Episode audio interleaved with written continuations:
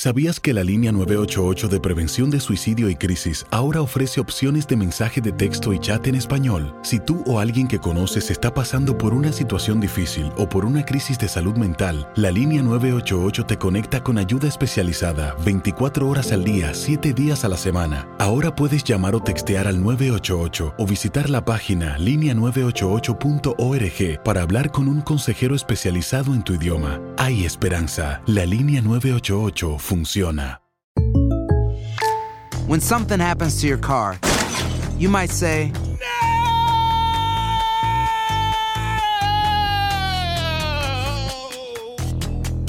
My car. but what you really need to say is something that can actually help. Like a good neighbor, State Farm is there. And just like that, State Farm is there to help you file your claim right on the State Farm mobile app. So just remember, like a good neighbor, State Farm is there. State Farm, Bloomington, Illinois.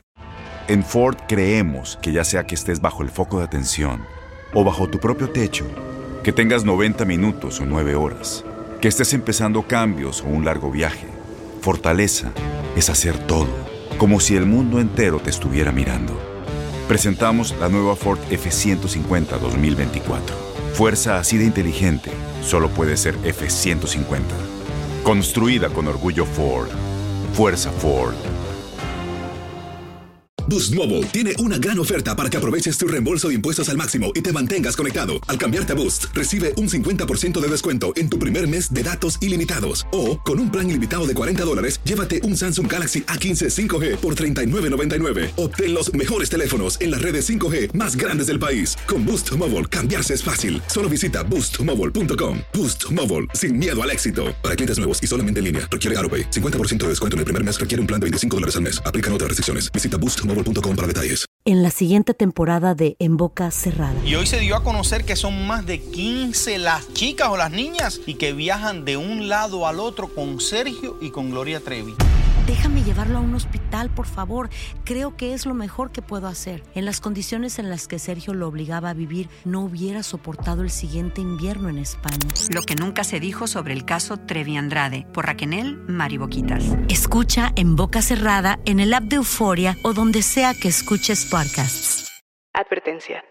Este programa contiene casos de crimen, apariciones, misterio, conspiración y violencia. El contenido de estas piezas puede ser sensible para algunos miembros del público. Aconsejamos discreción.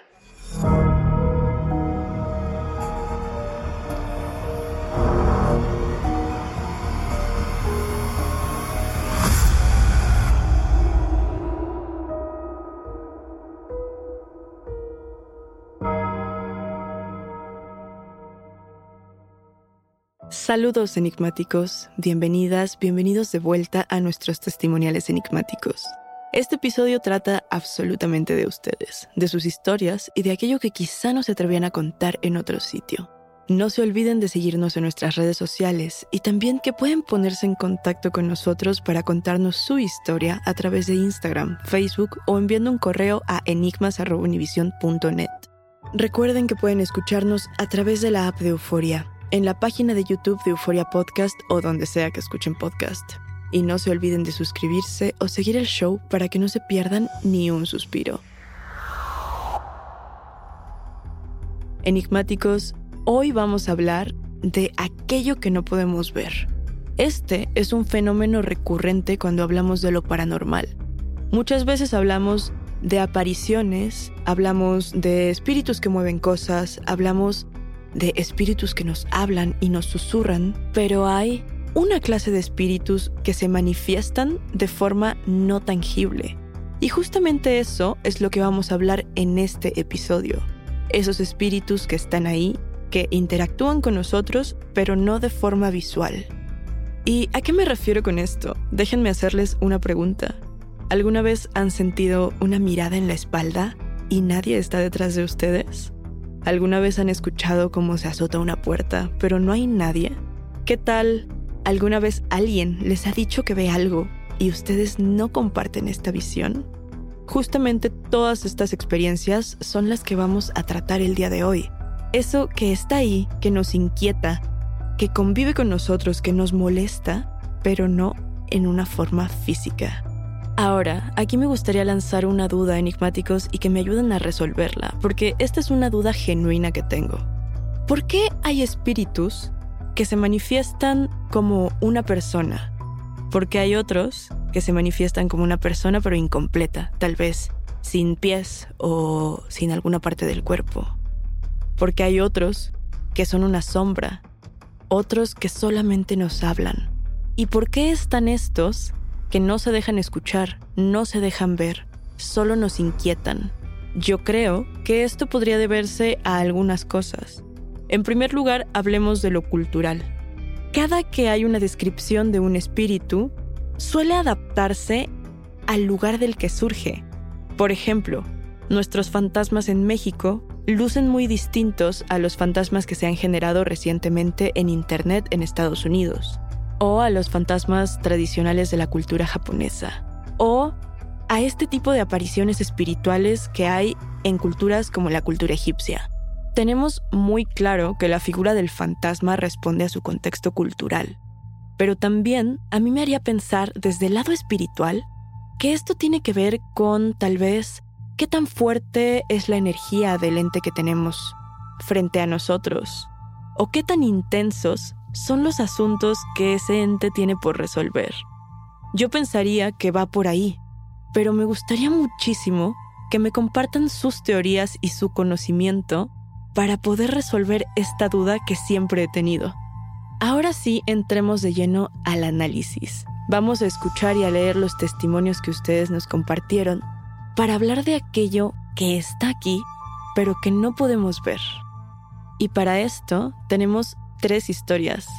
Por un lado, vamos a hablar nuevamente de la infancia, la sensibilidad de un niño y sus visiones que nadie más comparte. También tenemos otra historia de un espíritu que se manifiesta mediante golpes en las paredes. Y para terminar, esas miradas que sentimos en nuestra espalda, pero no hay nadie atrás de nosotros. Para empezar este análisis, esta colección de testimonios, Vamos a escuchar primero a Mari Carmen.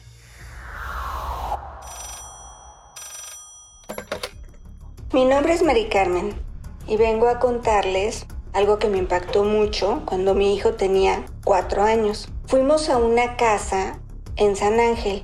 Era una casa muy grande, con un jardín inmenso y era de noche. Y Eduardo, mi hijo, me jaló de la mano, me tomó de la mano y me llevó hasta el fondo del jardín donde había una fuente y me dijo, mira mamá, aquí está Aleli, pero vente, porque te va a dar miedo. Y yo sentí un escalofrío inmenso y dije, ay, no, no puede ser. Eduardo era muy sensible. Y no solamente eso me llegó a pasar con él, también un día que no podía dormir, me dijo, mamá, ven y entró a su recámara y me dijo, mamá, mira. Abrió las puertas de su closet y me dijo, esta niña no me deja dormir, mamá. Y yo, bueno, me asustaba mucho todo lo que él me platicaba, ¿no?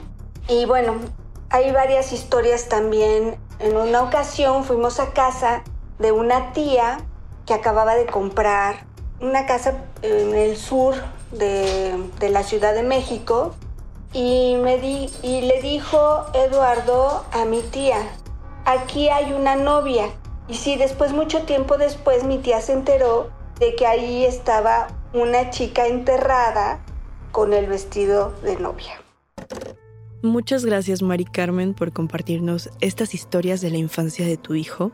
Como ya lo hemos comentado en otros episodios, en primer lugar, hay gente que tiene una predisposición para estar en contacto con lo paranormal. Y en segundo lugar, y esto se conecta un poco con el primer punto, los niños suelen ser las personas más sensibles. La primera anécdota que cuentas, Mari Carmen, data de cuando tu hijo tenía cuatro años, que es justamente la edad en la que somos más sensibles y más perceptivos a esta clase de cosas. Sería muy interesante saber si tú también tuviste esta sensibilidad a esa edad, si la heredó de alguna persona de la familia o si es algo propio de tu hijo, una característica que solo él tiene. Porque esa es otra parte. Hay gente que no tiene estas capacidades, estas conexiones tan desarrolladas. a mí me gustaría mucho saber si Eduardo siguió teniendo esta clase de visiones cuando fue volviéndose mayor. Porque tenemos que decirlo, y esto es sin poner en tela de juicio lo que dicen los niños, que muchas veces es muy poderoso. Pero también los niños tienen una imaginación muy fuerte, muy activa, y que muchas veces también se materializa. Ahora, yo en lo personal no estoy segura si a mí me hubiera gustado tener esta clase de visiones. Algo que yo siempre he dicho es que escuchar cosas, sentir cosas, es, digamos, un nivel.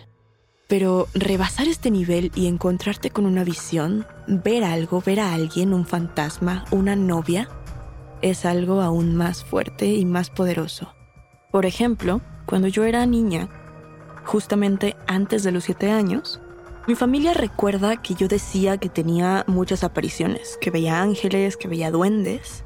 Y aquí yo no recuerdo precisamente haber presenciado nada, pero sí recuerdo mis historias. Recuerdo que yo tenía una planta en la que ponía algunas conchitas y caracoles con agua, porque yo estaba segura que había duendes en mi casa que iban a tomarse esa agua. A mí me generaba mucha mucha ilusión, por decirlo de alguna forma, que el agua se vaciaba Ahora que soy mayor, que he aprendido a ser un poco más escéptica, no estoy segura tal vez si mis papás tiraban el agua para hacerme feliz con, con esta creencia, o si en verdad sí había algo energético en mi casa, pero yo estaba convencida de que podía ver estos duendes y era algo que me generaba muchísima emoción. Y es aquí donde regreso a este punto, a que la imaginación de los niños es muy poderosa y muy grande. Yo no sé, enigmáticos, si yo inventaba estas historias porque mi imaginación era muy grande o si verdaderamente había algo. Pero no cabe duda de que la imaginación de los niños es tan grande que muchas veces digamos que rompe un poco las fronteras. Y desde la imaginación también es posible materializar algunas cosas. Otro ejemplo de esto, que está encaminado a otro tipo de experiencias, pero también cuenta, y también es una demostración de lo grande que puede ser la imaginación o los poderes de un niño. Es que cuando yo era muy joven, un poquito más grande que en esta primera anécdota, mi familia y yo vivíamos en una casa que pertenecía a mi familia, a mis bisabuelos, y era una casa pequeña ligada a una casa un poco más grande, es decir, era un gran terreno en el que se habían construido como dos casitas. Nosotros vivíamos en la parte pequeña, la parte grande estaba siendo rentada por una familia que era completamente ajena a la mía, pero que desarrollaron mucha confianza hacia mis padres.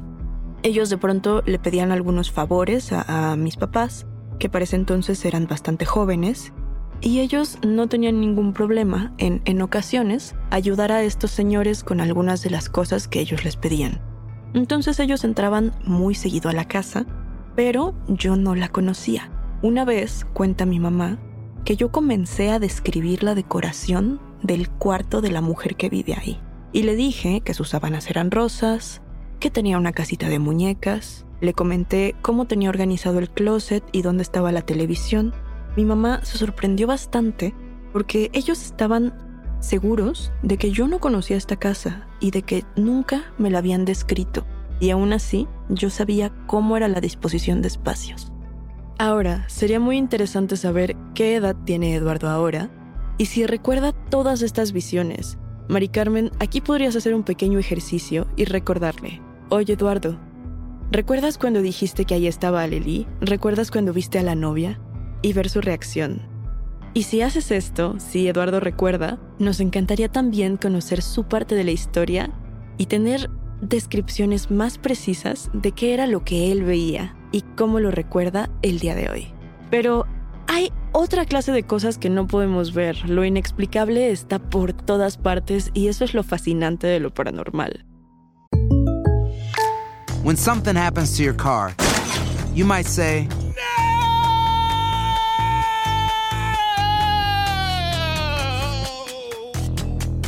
my car. But what you really need to say is something that can actually help. Like a good neighbor, State Farm is there. And just like that, State Farm is there to help you file your claim right on the State Farm mobile app. So just remember, like a good neighbor, State Farm is there. State Farm, Bloomington, Illinois. Tienes mucho en tus manos. Pero con solo mover un dedo puedes dar marcha atrás con Pro Trailer Backup Assist disponible. Presentamos la nueva Ford F150 2024. Ya sea que estés trabajando al máximo o divirtiéndote al máximo, esta camioneta te respalda porque está hecha para ser una parte indispensable de tu equipo. Fuerza así de inteligente solo puede ser F150. Construida con orgullo Ford. Fuerza Ford. Aloha mamá. ¿Dónde andas? Seguro de compras. Tengo mucho que contarte.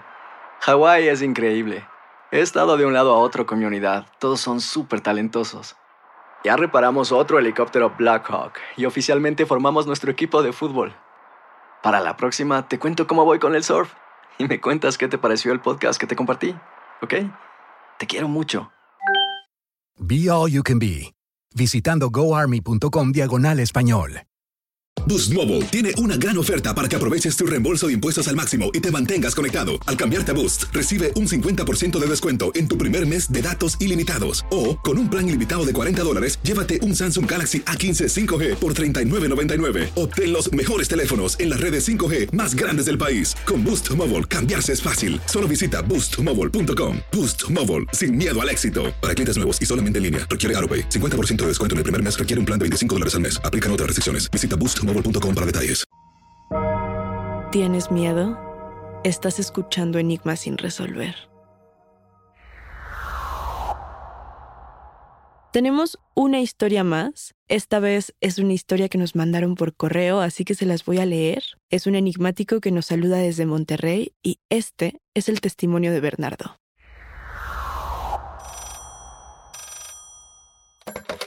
Hola enigmáticos, les envío un saludo muy cálido desde Monterrey.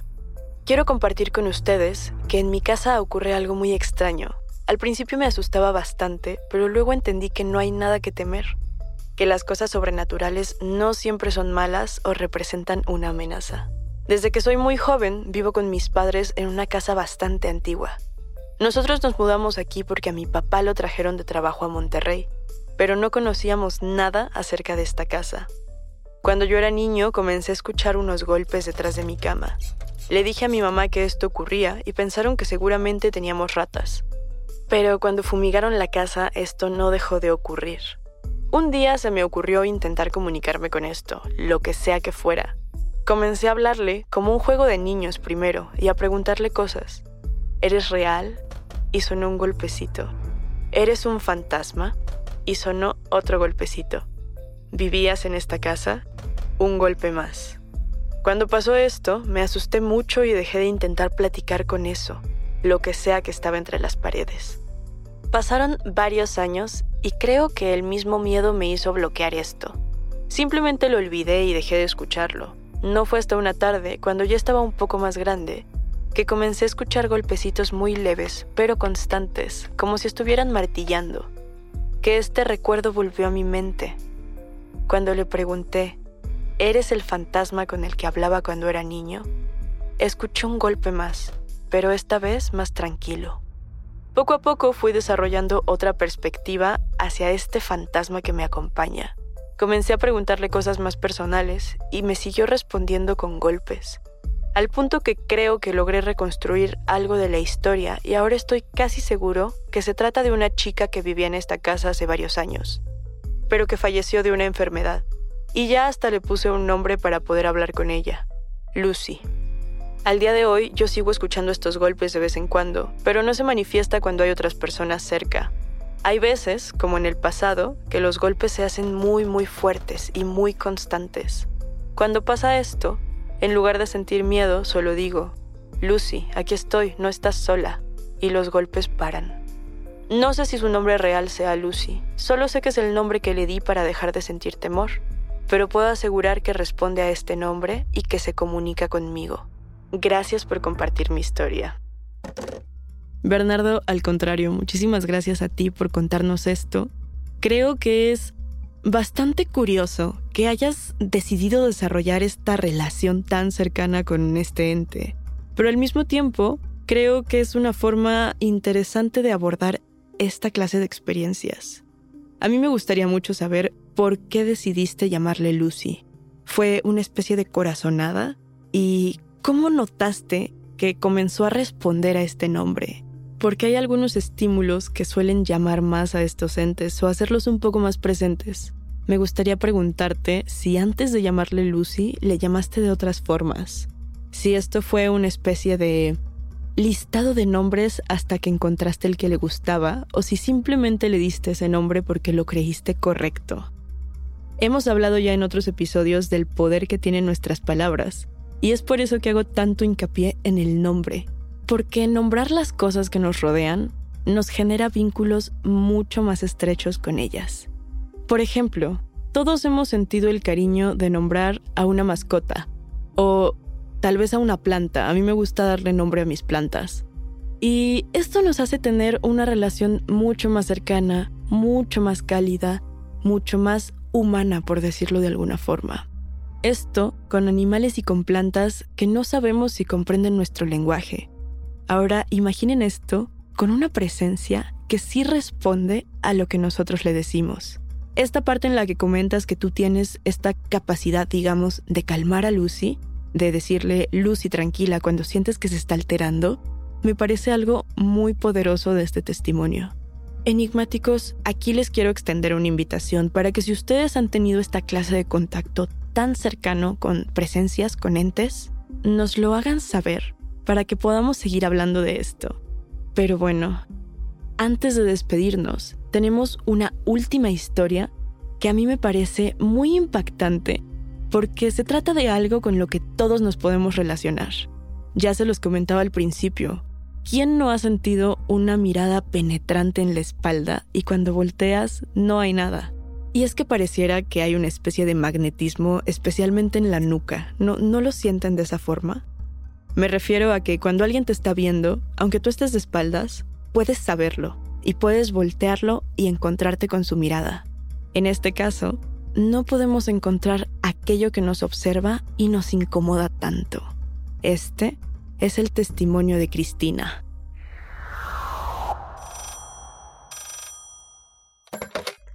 Enigmáticos, mi nombre es Cristina.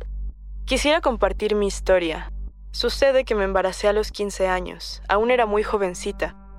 Mi abuelo era muy conservador. Él me quería mucho cuando yo era pequeña. Pero cuando decidí que quería conservar a mi bebé, él me dejó de hablar. Él le dijo a toda la familia que yo era una cualquiera, y quitó mi nombre del testamento.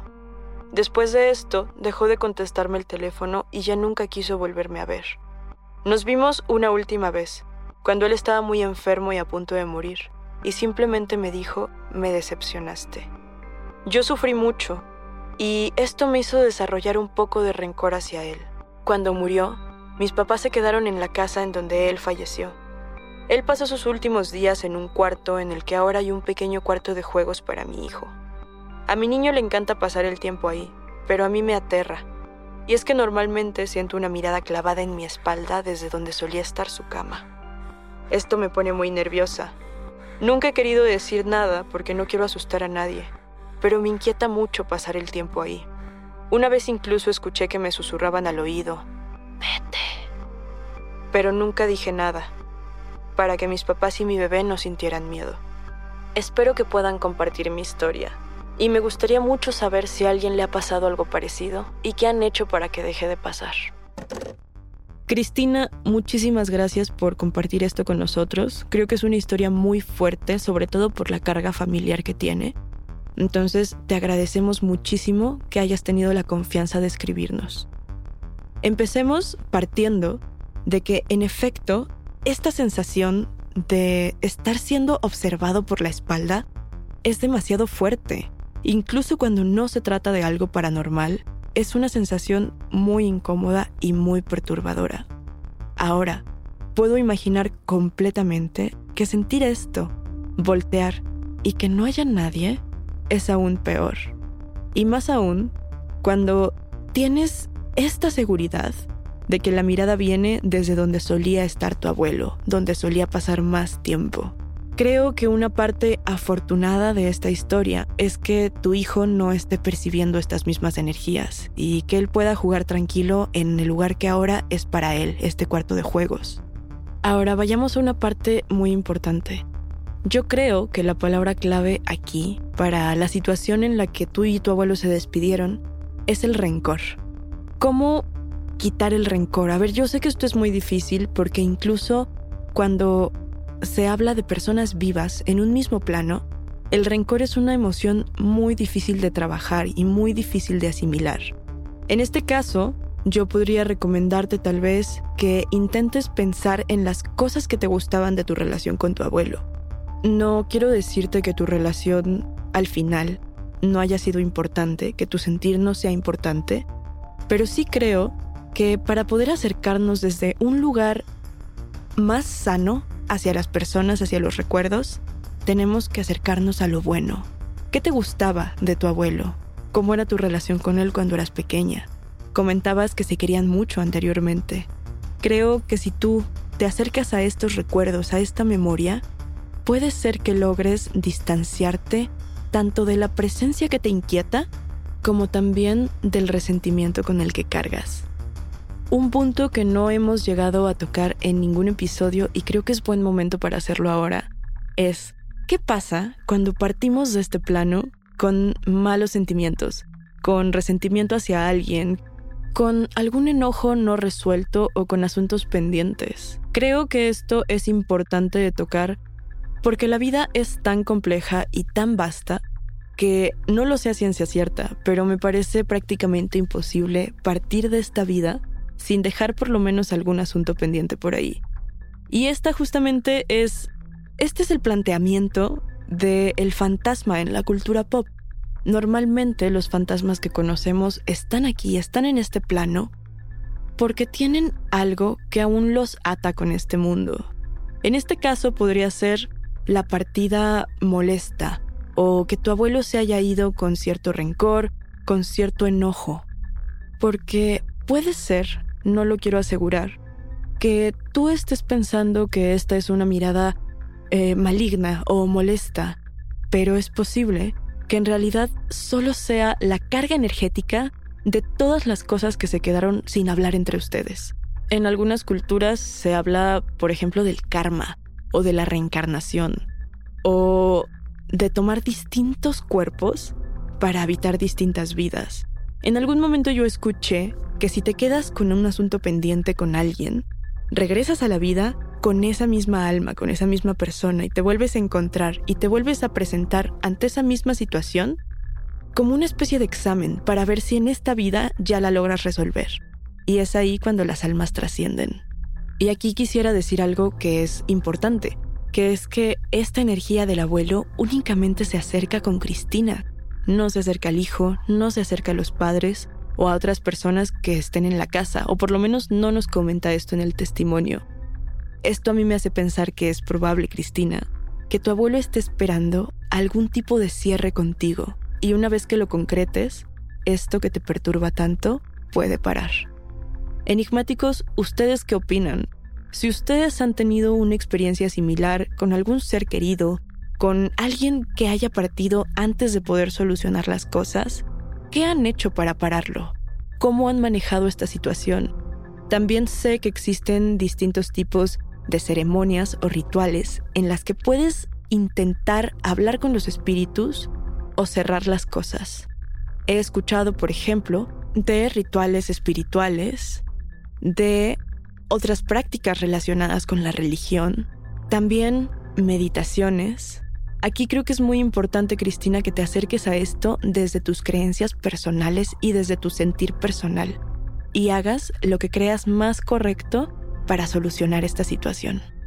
A mí me parece enigmáticos que estas cosas que no podemos ver, que no se manifiestan de una forma tradicional, pero que aún así nos incomodan y nos acompañan, son de los asuntos más escalofriantes que puede haber, porque no tenemos la certeza de qué está pasando, que pasa distinto cuando las cosas son materiales, cuando podemos ver un cuerpo, sentir algo.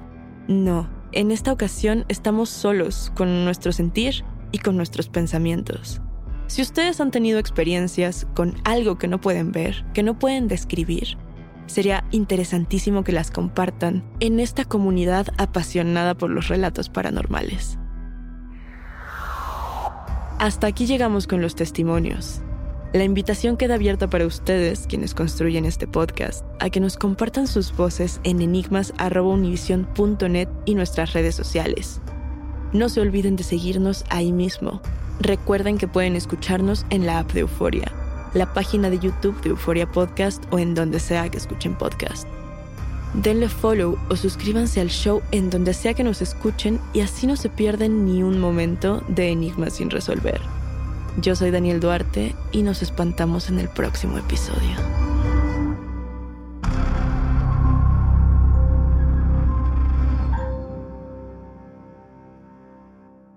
En la siguiente temporada de En Boca Cerrada.